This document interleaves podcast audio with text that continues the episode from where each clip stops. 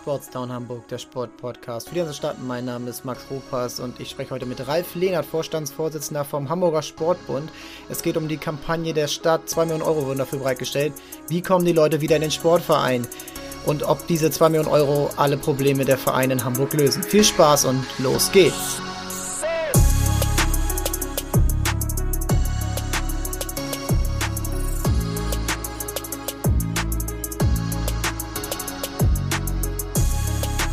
Zu Gast ist heute bei mir Ralf Lehnert, Vorstandsvorsitzender vom Hamburger Sportbund. Ähm, Herr Lehnert, schön, dass Sie hier sind. Ja, freue mich. Ähm, wir starten gleich, ohne groß äh, drumherum zu reden und äh, starten da mit unserer Rubrik Starting Five. Und ähm, da würde ich einfach mal der Erklärungshalber ähm, fragen, was ist und was macht der Hamburger Sportbund?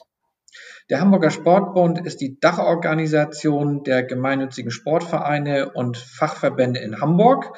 Wir haben gegenwärtig ähm, insgesamt etwas über 800 äh, äh, Mitgliedsvereine, 50 äh, Fachverbände und das sind äh, in Summe etwa eine halbe Million Mitgliedschaften, die wir betreuen. Eine halbe Million bei zwei Millionen Einwohnern ungefähr, das ist jeder vierte. Das ist ja auch eine ganz große Verantwortung. Ähm, trotzdem ist es ja auch eine Leidenschaftsarbeit und ähm, da frage ich mich, warum lieben Sie Ihren Job? Ja, weil Sport mir für mein persönliches Leben ganz viel ähm, gegeben hat. Ähm, und ähm, weil es mir einfach Spaß macht, ähm, mit den Menschen auch das zu organisieren und zu managen, was den Sport ausmacht. Und so bin ich, ähm, als habe ich als Bildungsreferent äh, zunächst angefangen, Übungsleitende und Trainerinnen und Trainer auszubilden, bin dann später in den äh, Vereins- und Sportmanagementbereich gekommen und habe dann hier im Hamburger Sportbund auch irgendwo dann Funktionen angenommen, die mir angetragen worden sind in der Leitung. Und so bin ich in die Funktionalität auch ähm, des äh, Vorstandsvorsitzenden gelangt. In welcher Sportart haben Sie dann ausgebildet? Also ähm, berufsmäßig äh, innerhalb des äh, Hamburger Sportbundes war ich ja für die sportartübergreifende Ausbildung äh, des HSB zuständig. Meine eigene Sportart allerdings ist Karate und dort bin ich auch ehrenamtlich viele Jahre tätig gewesen und habe dort äh, ausgebildet. Ja, ist ja auch bei Olympia jetzt dabei. Ähm, das ist ja auch wahrscheinlich für Sie auch ein äh, großes Erlebnis gewesen, da das mal dann die eigene Sportart dann zu sehen. Äh, könnte ich mir gut vorstellen, dass es dann auch nochmal so ein, ja, so einen Push gibt, so für die, wenn man das dann, diese Anerkennung dann auch weltweit irgendwo sieht, ne? Das ist ja leider nur einmalig ähm, und es war für Karate schon eine ganz wichtige Entscheidung, überhaupt erstmal dabei zu sein. Dass es nun 2024 in Paris nicht mehr sein soll, glaube ich, hat aus der Szenerie äh, keiner so wirklich verstanden. Äh, aber äh, die Entscheidung muss man akzeptieren. Und ja, es ist für alle Karate-Sport treibenden Menschen natürlich etwas ganz Besonderes, ähm, ähm, die Sport, eigene Sportart auf so einem Niveau dann auch wirklich zu sehen, auch wenn es äh, leider für die deutschen Athletinnen und Athleten äh, nicht zu Medaillenehren äh, gereicht hat. Aber so ist der Sport. Ja, 2028 sind auch wieder Spiele oder 2032. Äh, da ist das dann ja vielleicht auch wieder dabei. Ähm, da eine Frage, ähm, welche Sportgroßveranstaltung hätten Sie gerne in Hamburg? Das ist Frage Nummer drei. Oder wieder also, in Hamburg, die eine, die es vielleicht auch schon mal gab. Ja, also äh, Sportgroßveranstaltungen haben immer ein ganz besonderes Flair, auch und gerade für die Menschen, die zuschauen.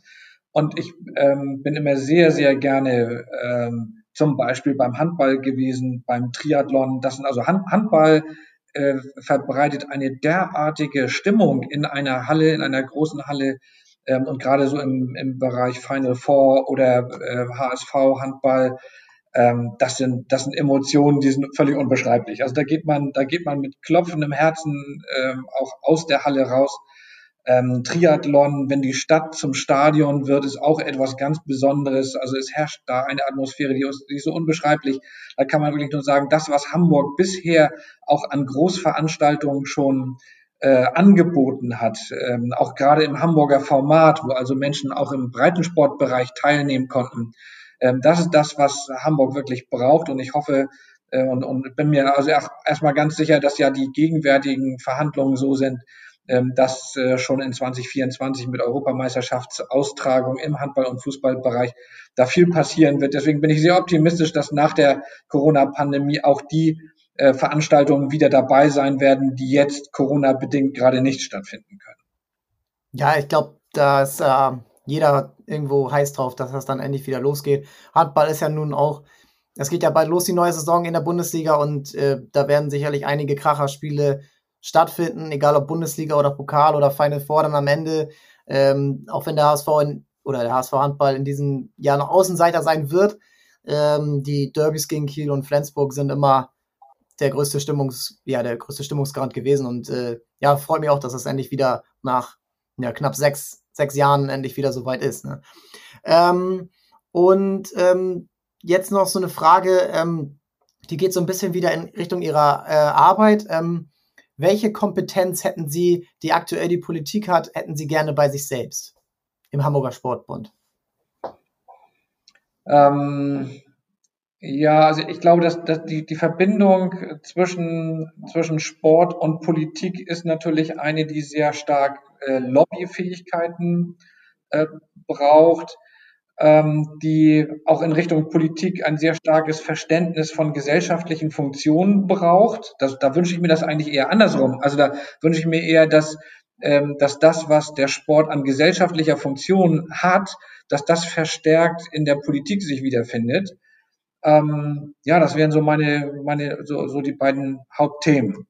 Und ansonsten werden wir sicherlich über das Verhältnis von Sport und Politik nachher noch sprechen, wenn es um, um Corona geht. Ja, natürlich. Ähm, da äh, ist ja, das ist äh, beides, werden wir beides noch drüber sprechen. Und ähm, da auch nicht auch, ähm, würde ich auch sofort gleich direkt ansetzen. Ähm, denn die fünfte Frage ist jetzt, ähm, weil sie jetzt auch natürlich viele Probleme hatten, äh, auch Probleme angesprochen haben, äh, ja auch chaotische Regelungen und äh, ja Verordnungen hatten. Ähm, aber letzten Endes kann man ja nicht nur negativ auf diese Pandemie schauen und ähm, auch Sachen gelernt, ähm, es werden Sachen gelernt worden sein, es werden Sachen auch ähm, Mut gemacht haben und da wollte ich fragen, welche, Sa welche Sache oder welche Geschichte oder welcher, welcher Mensch ähm, hat Ihnen in den letzten ja, knapp anderthalb Jahren in dieser Corona-Pandemie am meisten Mut gemacht?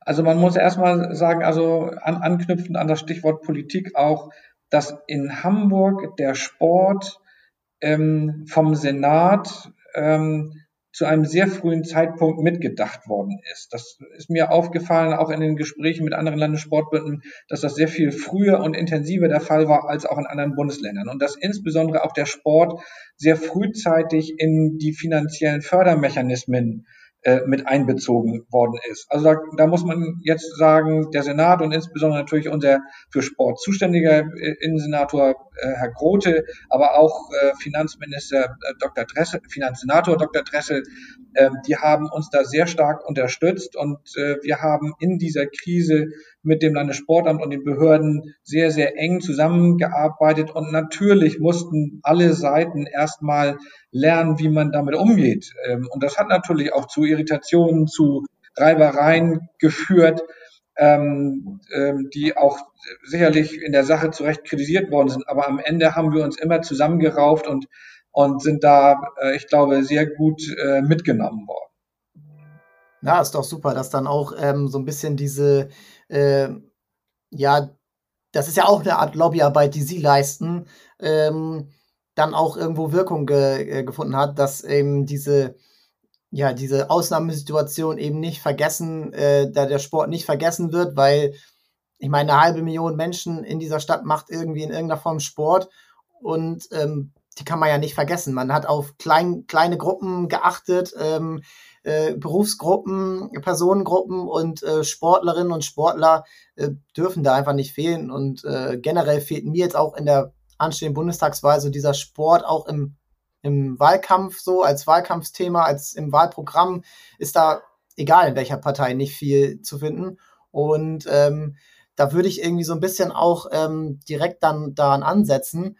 Und zwar, ähm, wenn Sie jetzt sagen, ähm, naja, Ursprung dieser, dieses Gesprächs ist ja auch dieser Gutschein und ähm, Sie haben ja auch äh, Zahlen genannt, wie viele ungefähr aus dem, ähm, aus dem Sportverein ausgetreten sind. Das waren, äh, wenn Sie, korrigieren Sie mich gerne, aber ungefähr 20 Prozent ähm, haben den Sportein, Sportverein gekündigt oder ihr Sportverein äh. Und ähm, können Sie da so ein bisschen äh, erläutern, wo genau lagen die Probleme? Waren das vielleicht eher ähm, Fußballmannschaften? Waren das eher ähm, Breiten, äh, andere Sportarten? Welche Sportarten oder auch welche Altersgruppen haben da am meisten gelitten? Und wie setzen Sie jetzt da mit dieser Initiative an? Weil es muss ja dann ja auch da am ehesten geholfen werden, jetzt nicht einfach irgendwelche Leute wieder im Sportverein sind. Also vielleicht erstmal zu den Zahlen. Ähm, das variiert einfach. Also wir haben festgestellt, okay ähm, dass wir gerade so im, im, im, in der zweiten Jahreshälfte des letzten Jahres ähm, noch eine relativ hohe Vereinstreue hatten. Insbesondere ja. dort, wo also in kleinen und mittleren Vereinen äh, die Vereinsbindung besonders groß ist. Ähm, und so im, im vierten Quartal des letzten Jahres ist das, ähm, ich sag mal, sehr viel deutlicher geworden, dass ähm, wir einen Mitgliederrückgang zu verzeichnen haben, der zunächst mal daraus resultiert, dass keine neuen Mitglieder eintreten. Also wir hatten Lockdown, ähm, keine Sportangebote, kein Mensch tritt in so einer Situation in einen Verein neu ein. Und ja, gerade bei den größeren Vereinen ist es so, dass die natürliche äh, auch etwas größere Fluktuation haben. Und da sind eben sehr, sehr wenig Menschen ausgetreten, aber es sind keine neuen eingetreten. Das war so im letzten Jahr ähm, der, der, der springende Punkt. Und dann haben wir in diesem Jahr tatsächlich auch eine zunehmende Anzahl von Vereinsaustritten von Menschen, die da sicherlich ganz unterschiedliche Gründe auch für haben. Da geht es nicht darum, dem Verein irgendwie äh, zu schaden oder nicht Gutes zu wollen, sondern Nein, natürlich nicht. manche müssen haben sicherlich auch persönliche Gründe, dass sie sagen, ich muss jetzt auch in meiner Situation Kurzarbeit oder was auch immer äh, mein Geld zusammenhalten und ähm, kann das nicht. Ähm, das sei jetzt mal äh, gar nicht weiter betrachtet. Wir haben erstmal festgestellt, ähm, dass ähm, insbesondere die größeren oder überhaupt die großen Vereine besonders äh, betroffen waren von Mitgliederrückgängen und dort ganz besonders auch äh, Fitnesssportangebote. Das hängt ein bisschen damit zusammen, dass viele Menschen jetzt also nicht nur in den Verein gehen, weil es um die gemeinsamen oder Gemeinschaft geht und um den sozialen Zusammenhalt. Der ist sicherlich ein großer Effekt, aber es gibt auch viele Menschen, die das so im Sinne eines Fitnessstudios äh, als Dienstleistungsangebot betrachten. Und das sind ähm, ähm, Angebote, wo sich das auch zuerst bemerkbar gemacht hat, während wir in den Mannschaftssportarten, gerade Fußball, Handball, Basketball, einen wesentlich stärkeren, eine wesentlich stärkere Vereinszugehörigkeit hatten. Was aber wichtig ist, ganz besonders gelitten hat der soziale Sektor mit dem Kinder- und Jugendsport. Ja. So, also das ist, glaube ich, auch der größte Schaden, der entstanden ist. Also klar, wenn Mitglieder äh, weniger werden, dann merkt der Verein das finanziell. Aber der wirkliche Schaden ist daran entstanden, dass wir einen erheblichen Bewegungsmangel hatten, soziale Komponenten konnten nicht mehr aufrechterhalten werden, gesellschaftliche Funktionen gingen flöten. Und das macht sich natürlich im Kinder- und Jugendsport als erstes ähm, äh, auch gesellschaftlich bemerkbar. Und deswegen war unsere wann äh, oder richteten sich unsere Forderungen, die wir aufgestellt haben, zu einem frühen Zeitpunkt sehr daran, egal was wir für Einschränkungen hier haben oder bekommen, der Kinder- und Jugendsport muss als erstes irgendwie so äh, organisiert werden, dass da irgendwas geht. Und dann haben wir schon Ende des letzten Jahres uns Gedanken darüber gemacht, ja, wenn wir jetzt, wenn das irgendwann mal wieder besser wird, wir merken, dass wir weniger Mitglieder haben. Wie gewinnen wir diese Mitglieder wieder zurück? Und das sind Überlegungen, die wir auch zusammen ähm, mit dem Senator äh, diskutiert haben, der dann sehr schnell auch gesagt hat, also er könnte sich vorstellen, dass der Senat äh, finanzielle Mittel neben dem schon laufenden Förderprogramm zur Verfügung stellt, um eine solche Werbekampagne, eine Werbeaktion zu unterstützen.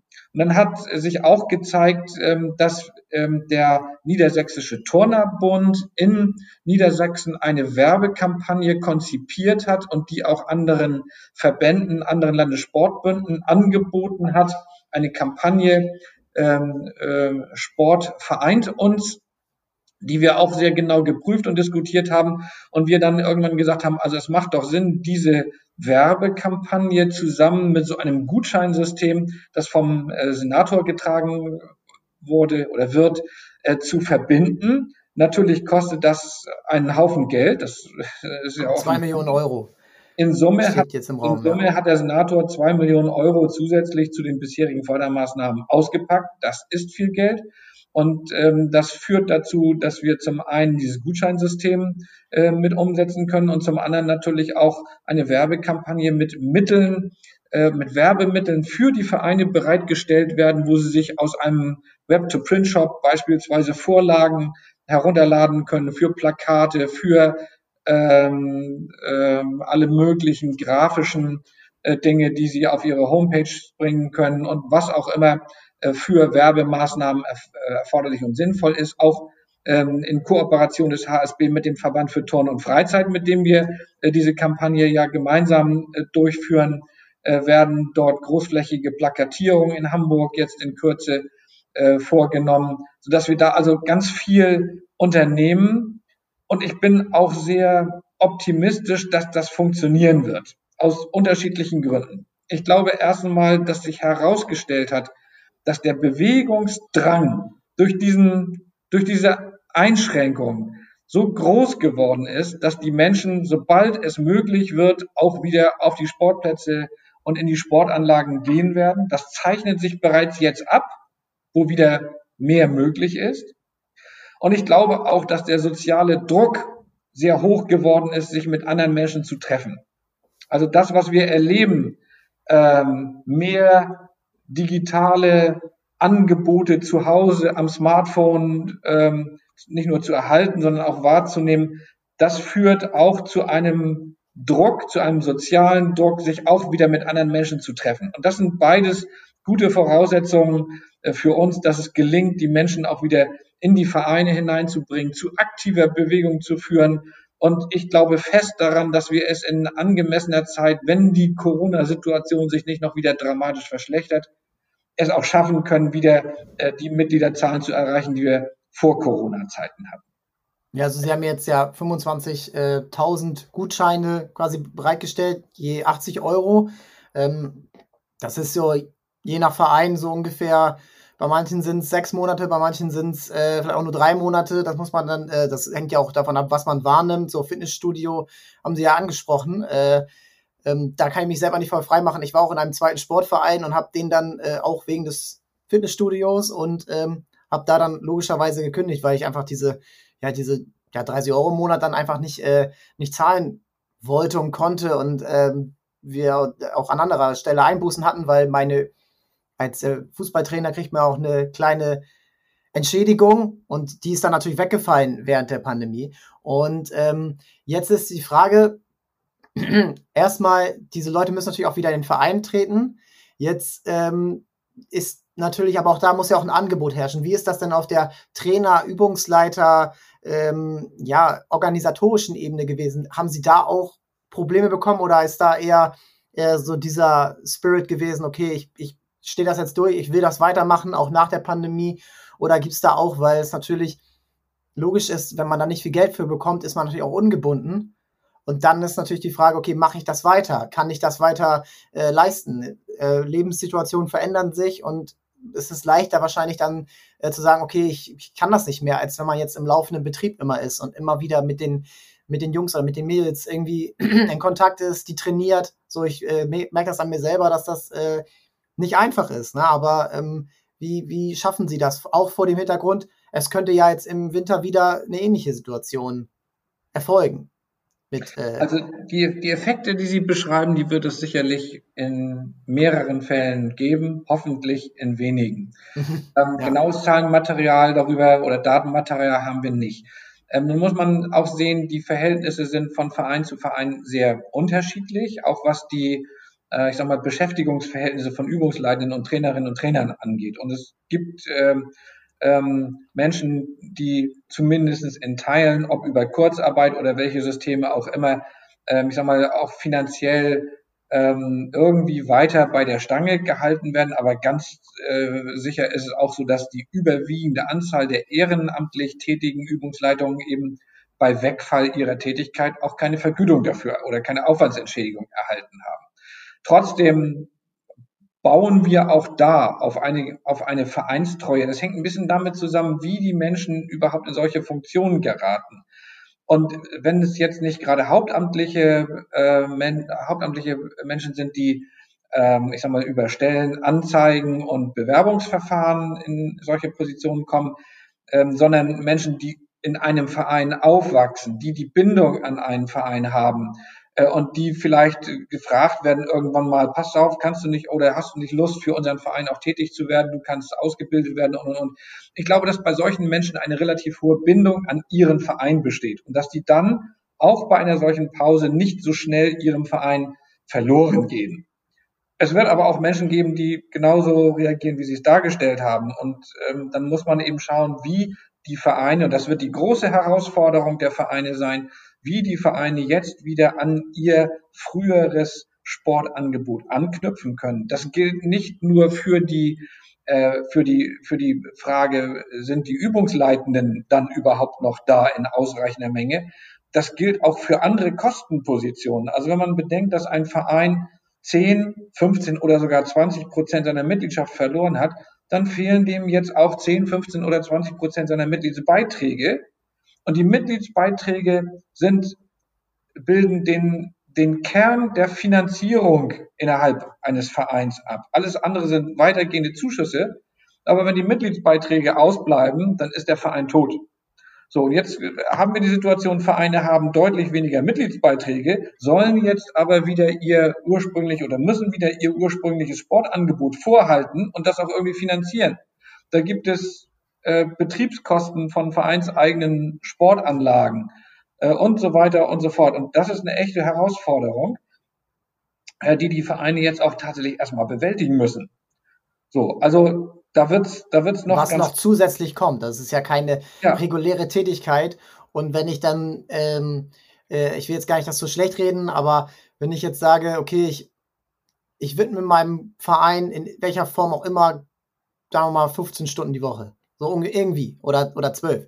So, und wenn dann aber noch diese ganzen Wiederaufbauarbeiten, diese anstrengenden, ähm, ja, auch bürokratischen Aufgaben kommen mit Anträgen und Formularen und Gesprächen und äh, Rückfragen und äh, Warten auf Genehmigung und äh, wie das alles so läuft, ähm, ist da die, ja, die, ist da sichergestellt, dass das aktuell möglichst unbürokratisch abläuft oder sehen Sie da noch Verbesserungspotenzial. Dass das so, und das ist ja auch wieder so ein Politik-Sport-Zusammenspiel, ähm, wo man sagt, okay, das, äh, wenn's da, wenn da beide an einem Strang ziehen, ist es einfacher.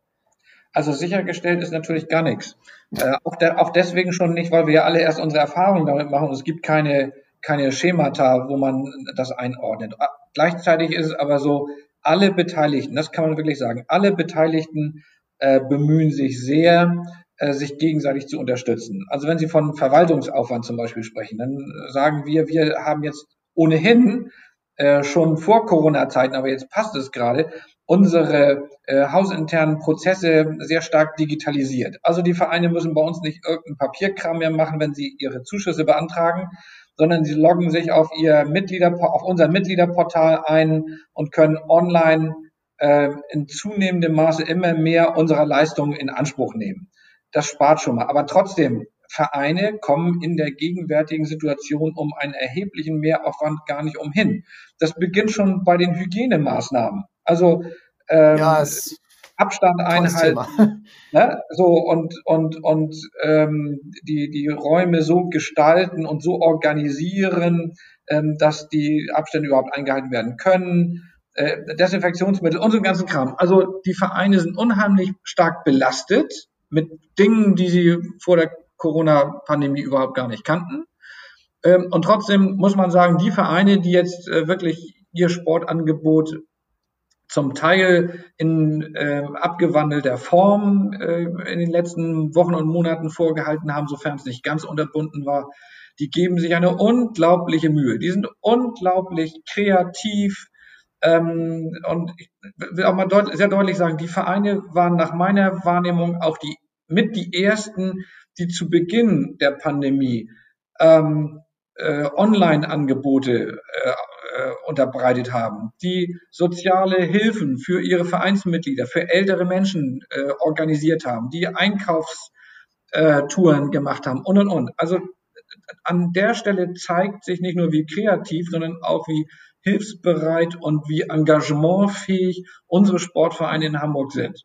Und deswegen bin ich auch sehr, sehr zuversichtlich, dass das, dass die Vereine sich jetzt auch in der äh, in den nächsten Phasen so darauf einstellen und wir das gemeinsam schaffen werden, ähm, den Sport in Hamburg äh, nicht nur am Leben zu erhalten, sondern ähm, dass der Sport in Hamburg auch seine gesellschaftlichen Funktionen für die Bevölkerung wahrnimmt. Nun, äh, das habe ich auch gemerkt. Also auch gerade so ein bestes Beispiel ist mir gerade so eingefallen, diese YouTube-Serie von Alba Berlin äh, mit ähm, Übungen zu Hause für äh, Kinder und Jugendliche, die dann auch weil oft auch viele Erwachsene gemacht haben. Und äh, Alba Berlin ist ja auch eben Vorbild auch für zum Beispiel die Hamburg Towers mit ihrer Jugendarbeit, äh, die weit über das Training hinausgeht. Und äh, da wollte ich aber auch ansetzen, und zwar es gab ja auch ein Leben vor Corona und auch in der Welt war nicht alles, äh, nicht alles top. Und auch da gab es schon Klagen über eben genau diese ähm, die Situation, über ähm, die, die mangelnde Wertschätzung am Ehrenamt beziehungsweise die mangelnde Unterstützung eines Ehrenamtlichen oder einer Ehrenamtlichen. Ähm, und jetzt ist die Frage, jetzt ähm, machen wir viel äh, in Sachen ähm, Corona, wir, wir äh, regeln das alles, wir bauen das alles wieder auf, aber Ziel muss ja eigentlich sein, ähm, auf ein besseres Level zu kommen als vor Corona oder auf ein moderneres Level und die Altlasten, die man vorher hatte, dass man die jetzt, äh, wie Sie auch gerade gesagt haben, digitale Anträge, die Zeitersparnis ähm, bringen, ähm, dahin zu kriegen. Und da ist jetzt meine Frage, ähm, krieg, kriegt man das gerade kombiniert, also die, die, das Brennelöschen der Corona-Pandemie gerade und aber auch diese ja langfristige Aufbauarbeit, die eine, ähm, die einen Verein braucht, der eben diese Unterstützung braucht. Denn die Kinder sind länger in der Schule und ähm, sind äh, überfordert, also haben äh, härtere Tests als noch vor 20 Jahren. Also äh, das zu vergleichen. Ich habe eine Jugendmannschaft trainiert hier in Hamburg äh, vor äh, zwei, drei Jahren, Zehnjährige. Und wenn ich das vergleiche mit meinen Aufgaben vor knapp 20 Jahren als Zehnjähriger äh, und die Schulzeit, die in Anspruch genommen hat, das ist das sind Welten. So und äh, das sind auch Welten des Stress, des mentalen Stress für einen Zehnjährigen. So und ähm, wie kriegt man das kombiniert? Also diesen, diese, diese kurzfristigen und langfristigen Aufgaben. Ja, also wir diskutieren schon ähm, sehr intensiv begleitend jetzt schon die Fragen, was ist nach Corona? Also man könnte jetzt sagen, was lernt uns das? Mhm. Ähm, und ähm, da, da muss man auf verschiedenen Ebenen natürlich auch erstmal schauen, also wozu sind wir jetzt eigentlich gebracht worden? Das Thema Digitalisierung ist jetzt nicht wirklich neu. Es hat aber durch die Corona-Pandemie ganz unzweifelhaft einen erheblichen Schub erhalten. Also alleine also das Thema, das Thema äh, Kommunikation, äh, Videokonferenzen, also wenn man das jetzt mal auf Sportvereinsbedarfe überträgt, dann muss man sagen, ein, ein moderner Sportverein muss so aufgestellt sein, dass er auch mit modernen Medien ähm, in allen möglichen Organisationsformen mit seiner Mitgliedschaft kommunizieren kann. So, ob das jetzt Mitglieder Selbstverwaltung ist oder ob das äh, äh, Absprachegruppen äh, von, von, von Trainingseinheiten sind oder was, was auch immer. Also da, da, da, da war schon vor Corona im Ansatz ganz viel im Kommen. Wir haben ja verschiedene Digitalisierungsprojekte in Hamburg schon vorher äh, hier gehabt, die wir auch unterstützt haben und weiterhin unterstützen und wir uns auch als Dachorganisation diesem Thema sehr intensiv widmen. Aber das ist jetzt durch Corona nochmal erheb, hat nochmal erheblichen äh, Druck äh, bekommen. Ansonsten muss man sagen, ich glaube schon, dass die Politik, aber auch die Gesellschaft in dieser Pandemie gemerkt hat, wie wichtig ähm, oder in welchem Maße Sportvereine wichtig sind für diese Gesellschaft. Ich glaube, es ist deutlich geworden, Vereine sind nach wie vor attraktiv. Da bin ich von überzeugt. Und das wird wahrgenommen. Natürlich muss es unser Ziel sein, gerade so im gesundheitspolitischen Sektor, äh, die Funktion des Sports in der, auch in der Politik äh, noch stark zu kommunizieren. Die Vereine sind aber wesentlich präsenter in der Öffentlichkeit geworden. So, und wenn es jetzt um das Thema äh, Freizeitverhalten Schule geht, ähm, dann muss man sagen, auch vor Corona, Corona gab es äh, entsprechende Kooperation. Also äh, der, unsere Jugendorganisation, die Hamburger Sportjugend, äh, betreibt seit vielen Jahren sehr erfolgreich das Konzept Kooperation Schule Verein. Ähm, und das ist ja auch, äh, ich sag mal, wird ja auch betrieben unter dem Aspekt, ähm, äh, Kinder müssen länger in Schule bleiben, gerade wenn es äh, Ganztagsbetreuungsangebote gibt. Ähm, und trotzdem soll die Sportausübung nicht darunter leiden. Und es gibt ja auch eine ganze Reihe von ähm, von Kooperationsmodellen von Vereinen direkt mit Schulen, aber auch mit äh, Unternehmen und, und Firmen.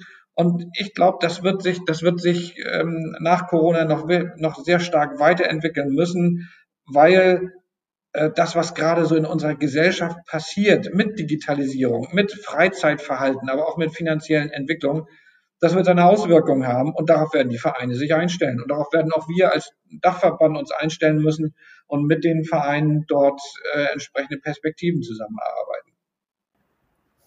Das ist ja auch irgendwo ähm, jetzt auch für alle Beteiligten, also Sie haben das ja angesprochen, Unternehmen sind dabei. Ähm, ich denke auch immer oft so an äh, Universitäten, die ein, auch wenn diese Menschen äh, nicht mehr Kinder sind, aber die ja eigentlich ein auch immer noch Bewegungsdrang haben, 18 bis 23 Jahre alt ungefähr, ähm, die hier in eine Stadt kommen und auch irgendwo natürlich Anschluss soll, äh, haben sollten und äh, auch irgendwo ja irgendwie eine, einen Anschluss an diese Hamburger Vereinsgesellschaft äh, irgendwie kriegen sollten.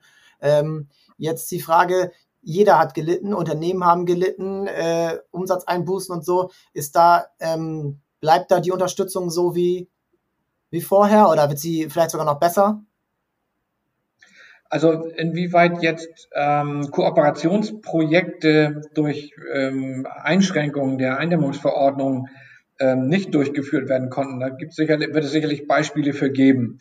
Ähm, da liegt es, da liegt es sicherlich an Vereinen, aber auch an Kooperationspartnern, ähm, das nachher wieder aufleben zu lassen. Ich bin da eher optimistisch. Wir sehen, äh, wir haben ja selbst ähm, ein Programm Mach mit, bleib fit für Hochaltrige, in dem wir verschiedene Kooperationen zusammen mit Vereinen und mit ähm, Seniorenheimen äh, und mit, mit, mit Einrichtungen von Seniorenpflege zusammen entwickelt haben in den letzten Jahren.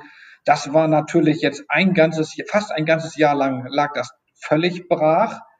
Und auch da zeigt. Wo es am besten getan hätte, ne? Also, ja, gerade bei dieser bei Einsamkeit. Ja, bei äh, egal, Menschen, genau. 8 oder 88 bist, äh, ist das ja das, das Drängendste, dass du wieder mal ja. Gesellschaftskontakt hast. Und ja. wenn es nur auf Abstand ist, ne? aber wenn das dann alles gar nicht gemacht werden kann und darf, ja. ist ja auch verständlich, aber ähm, das sind ja auch psychische Folgen, die für jede Altersgruppe da irgendwie reinstecken. Ja. Und ähm, ich, ja, ich, ich hoffe, dass das, äh, dass da alle an einem Strang ziehen, dass das dann wieder gemacht wird, weil ich äh, ich glaube, wie nehmen Sie das wahr? Wird das manchmal unterschätzt, auch diese psychischen Auswirkungen davon, dass man halt dann nur zu Hause alleine rumsitzt? Äh, ich glaube, ja. das merkt, das, das merkt man gerade. Mhm. Also ganz viele Menschen ähm, äh, ähm, gibt es inzwischen erste Untersuchungen ähm, mit, mit Ergebnissen, also die sozialen Schäden durch diese Pandemie, ähm, die sind sehr viel stärker, sehr viel deutlicher, als man sich das zu Anfang vorstellt, indem man sagt, na Gott, bleiben wir eben ein paar Monate zu Hause. Ähm, nein, ähm, die, die Auswirkungen sind enorm und deswegen glaube ich, baut sich auch ein Druck auf, äh, soziale Kontakte wieder wahrzunehmen. Und das erklärte Ziel von Sportvereinen ist es, die Menschen zusammenzuholen und sich aktiv bewegen zu lassen. Und dort, wo sie nicht zusammenkommen können, muss der Sport dahin gehen. Das ist das, was ich eben ansprach mit diesem Projekt Mach mit Bleib fit.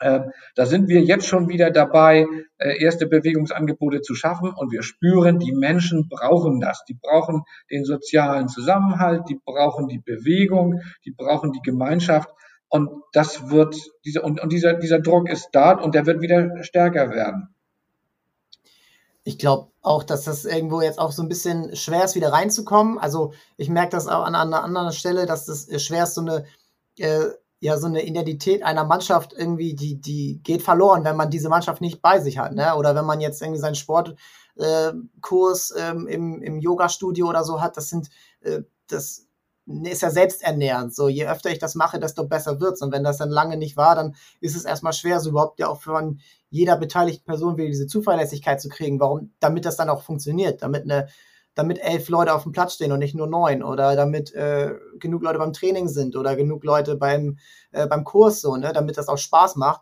Und äh, ich glaube, das sind jetzt so Sachen, mh, hm, da darf man jetzt auch nicht schnell aufgeben, so sozusagen, äh, ja, das war vor Corona, war das noch toll, jetzt kam Corona, jetzt, jetzt geht das nicht mehr. Also ich glaube, das ist jetzt wichtig, da jetzt die, diese, diese Hindernisse eben aus dem Weg zu räumen und da dann auch nicht zu verzweifeln. Und ich glaube, ähm, das ist auch wichtig für die Politik, da jetzt äh, diese Signale, die man setzt, auch nicht direkt kurzfristig zu bewerten, sondern eben auf Langfristigkeit, dass man sagt, okay, in fünf Jahren kann man sehen, okay, wir haben durch Corona keinen kein Schaden, langfristigen Schaden genommen.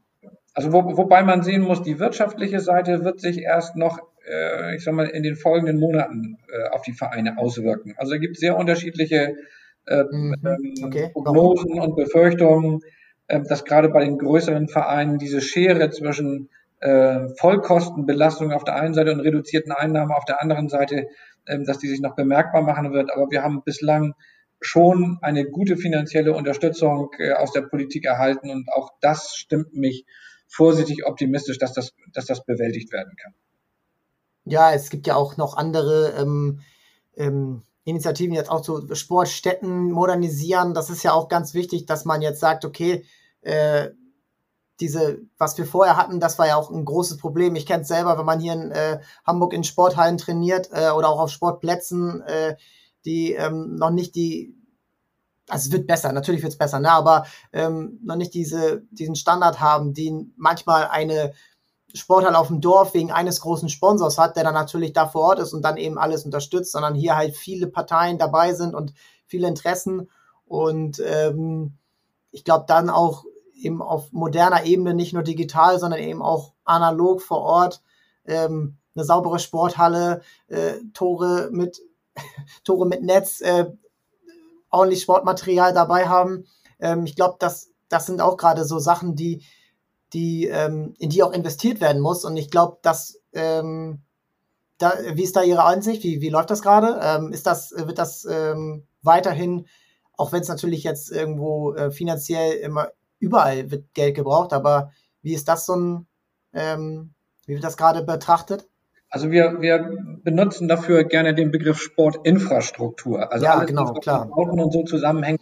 Das wird schon seit vielen Jahren innerhalb des HSB ähm, mit, mit großem Druck vorangetrieben. Ähm, wir erhalten nicht nur aus Mitteln unseres Sportfördervertrages, sondern auch aus zusätzlichen Bürgerschaftsmitteln äh, Gelder, die wir weiterleiten. Wir haben ein sehr gut aufgestelltes Architektenteam hier im Haus, das die Vereine berät, ähm, wenn sie vereinseigene Anlagen ähm, bauen wollen oder sanieren wollen. Und wir sind immer in, seinem, in einem sehr engen, engen fachlichen Austausch äh, mit den Bezirksämtern und mit den Behörden, die zuständig sind für die Sportanlagen äh, der Stadt Hamburg. Von daher muss man sagen, also das hat schon vor, in Vor-Corona-Zeiten äh, auch eine äh, Dimension angenommen, aus der deutlich wurde, dass Sportinfrastruktur ein Teil von Stadtentwicklung ist und dass wir auch sagen, ähm, dass der Sport zu einer Stadt, modernen Stadtentwicklung auch aktiv beiträgt, setzt aber voraus, dass genau diese Sportinfrastruktur auch durch diese Stadt so bewertet wird. Und äh, das setzt sich allmählich durch. Also wenn neue, äh, neue Stadtteile äh, geplant werden, Beispiel Oberbillwerder oder andere auch, ähm, dann wird der Sport, also insbesondere der HSB, unser, unser Team Sportinfrastruktur mit meinem Vorstandskollegen Bernhard Kössler an der Spitze, ähm, sehr schnell auch angefragt. Da ist deren Kompetenz anerkannt. Äh, und ich glaube, da, da hat sich ganz viel entwickelt. Das ist jetzt in der Corona-Pandemie vielleicht nicht ganz so im, im politischen Fokus gewesen, aber wir wissen, dass auch jetzt die Planung, was eine neue Active City Strategie des Senators angeht, dass da das Thema Sportinfrastruktur einen großen Stellenwert ähm, einnimmt. Ähm, und das ist natürlich das, was der Sport braucht, weil also überall weiß man, ohne vernünftige Sportanlagen nützt auch der beste Verein nichts. Und Hamburg hat nun eine große Dichte an Sportvereinen und insbesondere eine große Dichte an großen Sportvereinen, an professionell gemanagten Sportvereinen mit sehr viel vereinseigenen Anlagen. Also ich glaube, der Anteil zwischen vereinseigenen Anlagen und staatlichen Sportanlagen, der ist in keinem äh, anderen Bundesland so hoch, was die vereinseigenen Anlagen geht, wie in Hamburg. Und da ist es natürlich wichtig, dass diese Anlagen äh, finanziell und besonders auch politisch entsprechend äh, unterstützt werden. Ja, ich ähm, das gerade nochmal ähm, parallel nachgeschlagen. Diese, diese moderneren Freilufthallen sind auch so ein Thema, das sie ja angehen und ganz aktuelles ähm, Thema. Was ja, auch mhm. äh, was sie ja auch ähm, irgendwo jetzt in der Pandemie wahrscheinlich äh, perfekt wäre, damit man so ein bisschen, ja, damit man äh, vielleicht geregelter Handball spielen kann oder geregelter, äh, ja, eine normale Hallensportart so ein bisschen, aber auch Über, so. überhaupt erstmal spielen kann. Also gerade dieses Thema äh, Freilufthallen ist eines, was eine hohe Dynamik äh, jetzt in den letzten Monaten bekommen hat, äh, weil Vereine auch gemerkt haben, also wir müssen, wenn wir überhaupt irgendwas machen wollen und hohe Einschränkungen haben, können wir nur nach draußen. Was machen wir im Winter in Hamburg? Ja, wird kalt und dunkel, ne? Äh, und nass. Ähm, ja, ich glaube, da da bringt es auch ähm, relativ viel, wenn man da ähm, auch, glaube ich, diese Sportvereine dann auch erhört. Und ich glaube, dass äh, ja, das, das ist ein laufender Prozess. Da gibt's immer wieder, was Sie auch gesagt haben, Reibereien und äh, dann eben auch diese, aber aus diesen Reibereien kommen dann ja auch hoffentlich Ergebnisse, die dann äh, alle Parteien möglichst gut nach vorne bringen und das auch, ja, das ist mir irgendwie auch ganz wichtig und ich finde auch, dass irgendwo gerade für Kinder und Jugendliche, dass Sport zentraler in den Alltag reinkommt, dass man eigentlich gar nicht darum rumkommt, Sport zu machen. Ich finde, es gibt eigentlich kein Argument, es sollte nicht darum gehen, Argumente für den Sport zu schaffen, sondern eher gucken, gibt es überhaupt welche dagegen? Eigentlich nicht. Es, es, sei denn, es gibt irgendwelche Verletzungen oder Einschränkungen oder sowas, aber das ist ja nicht der Regelfall. Ich finde, das lehrt einen so viel und Kinder sowieso, aber auch Erwachsene. Ich finde, Erwachsene in meinem Alter, 20 bis 40, wer das verliert, der, der kommt da schwer wieder rein. So, es ist sehr viel, ich gehe ins Fitnessstudio für mich selbst, ich gehe, äh, ich gehe laufen für mich selbst, aber diese, ja, diese, diese Arbeit, die man für einen Verein leistet, aber auch das, was man zurückbekommt und das eben, ja, dass das, was Deutschland ja immer ausgemacht hat, was es ja in anderen europäischen, aber auch zum Beispiel in Amerika ja gar nicht gibt, diese Vereinskultur, dass die eben jetzt gerade nicht verloren geht.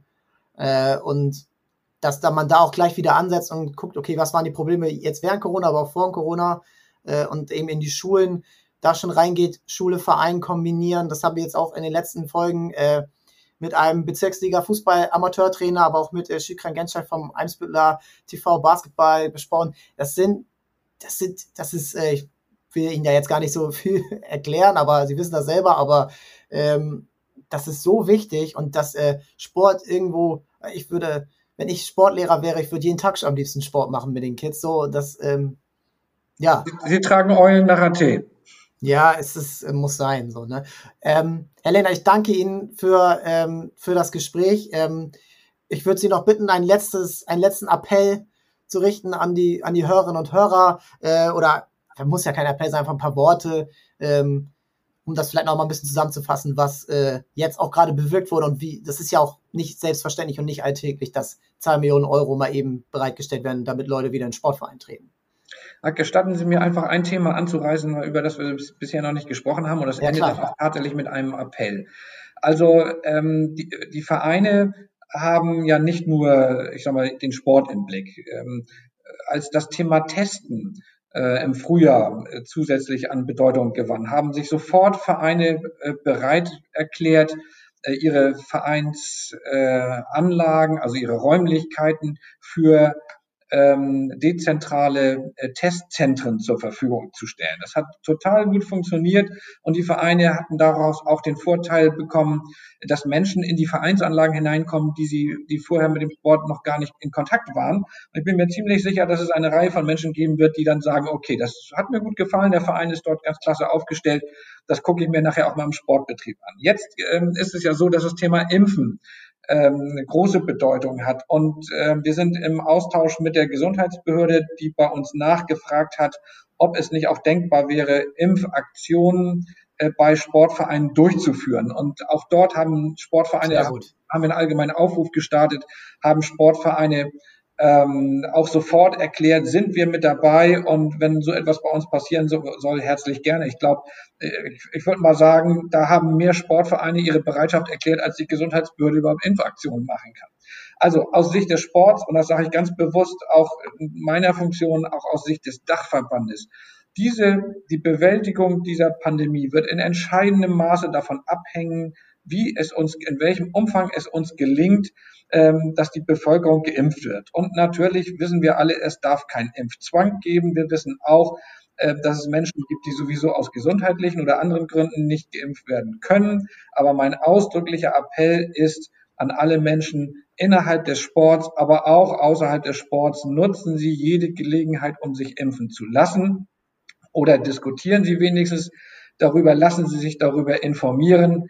Ähm, denn gerade für den Sport ist das von großer Bedeutung, auch wenn es heißt, die Immunkompetenz von Sport ist so hoch, dass auch alleine durch Ausübung von Sport ähm, der die Widerstand, die körperliche Widerstandskraft gegen ähm, eine äh, Infektion höher ist als bei nicht sporttreibenden Menschen. Das ist auch wissenschaftlich hinreichend belegt. Aber das äh, geht jetzt auch um die Frage, was ist mit den Menschen, die als Übungsleitende oder Trainerin oder Trainer unterwegs sind?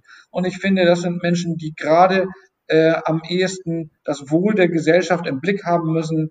Ähm, und deswegen mein ausdrücklicher Appell, also seitens des organisierten Sports unterstützt, unterstützen wir das Thema Impfen, wo wir nur können, auch wenn wir äh, vereinzelt dafür sehr kritische Rückmeldungen mal bekommen. Klar, Kritiker es überall. Das ist aber ein Thema, was mir noch sehr am Herzen liegt und das ich an dieser Stelle gerne noch platzieren wollte. Ja, auf jeden Fall perfekt. Ähm, das ist klar, Ärmel hoch und äh, rein die Spritze. Ähm, das muss, das muss passieren und ähm, es ist einfach ja auch, äh, es ist ver, vereinfacht ja auch vieles, wenn man sicher sein kann, okay, wir haben hier 15 Spieler, Spielerinnen, die sind geimpft, so, die, die, ähm, die gehen davon aus, dass das äh, jetzt auch so weit bleibt, dass man da auch dann lange einen Schutz hat, hoffentlich auch über den Winter und dann, dass man eben diesen Winter jetzt wirklich dann auch dazu nutzen kann, okay, wir bleiben jetzt am Ball. Wir, wir wir verlieren jetzt nicht wieder drei Monate Winterpause, die ja sowieso schon da sind, aber die ja eben äh, jetzt, wenn dann gar nichts mehr erlaubt wäre, weil sich nicht genug Leute haben impfen lassen, äh, klar. Und, und, es, und, und es, wird, es wird so kommen, dass die gegenwärtigen 3G-Regelungen, also geimpft, genesen und getestet, in zunehmendem Maße von 2G-Regelungen abgelöst werden, nämlich dass nur noch Geimpfte und Genesene bestimmte Angebote wahrnehmen können und dass das mit dem Vorteil verbunden sein wird, dass für diese 2G-Gruppe auch die Abstandsvorgaben entfallen werden oder reduziert werden. Ja, klar. Das, das wird unweigerlich kommen. Also von daher gibt es da auch durchaus den Zusammenhang, äh, dass die Regularien für die Sportausübung auf dem Wege äh, auch äh, erleichtert werden. Herr Lehnert, danke nochmal für diesen Appell. Das äh, ist wichtig und äh, das äh, trage ich natürlich auch mit und ähm, vielen Dank. Ich hoffe, dass ähm, Sie jetzt Ihre letzten, Ihre letzten Monate, es ist ja jetzt Ihr, Ihr letztes Jahr als Vorstandsvorsitzender, ähm, gebührend verabschieden können, ohne, vielleicht auch mit einer kleinen Feier am Ende, äh, ohne große Abstandsregelung. Äh, vielen Dank erstmal. Und, äh, alles Gute. Sehr gerne, hat mir Spaß gemacht und bleiben Sie gesund und die Hörerinnen und Hörer natürlich auch. Alles Gute. Das bleiben wir. Vielen Dank. Tschüss, tschüss.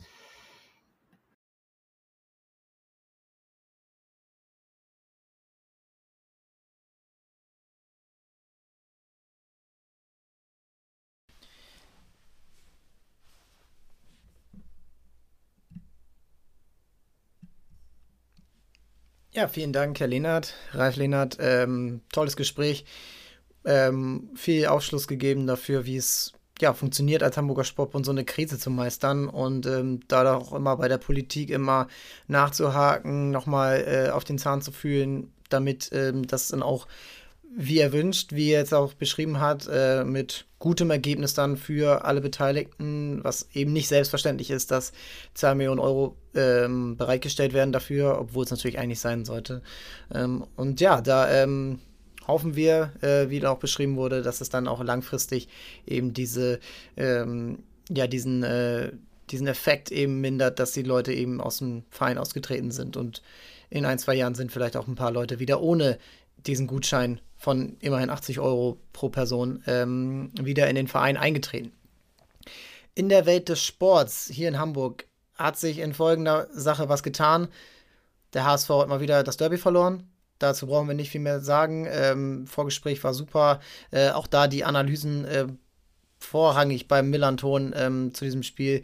Ähm, Vor- und Nachbericht sind da immer top.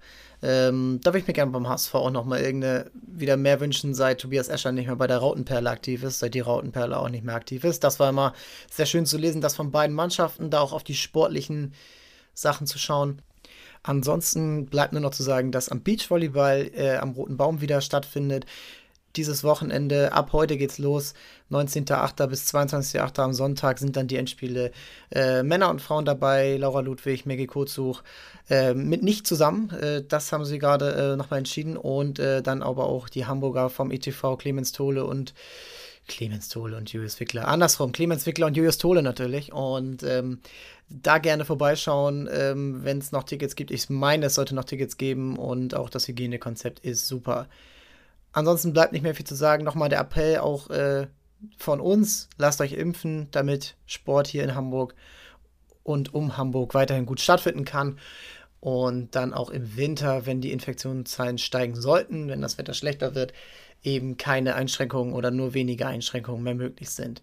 Vielen Dank fürs Zuhören. Abonniert uns, schreibt uns, bewertet uns, folgt uns bei Twitter und Instagram. Und ähm, ja, das waren dann genug Appelle für jetzt. Vielen Dank und ciao, ciao.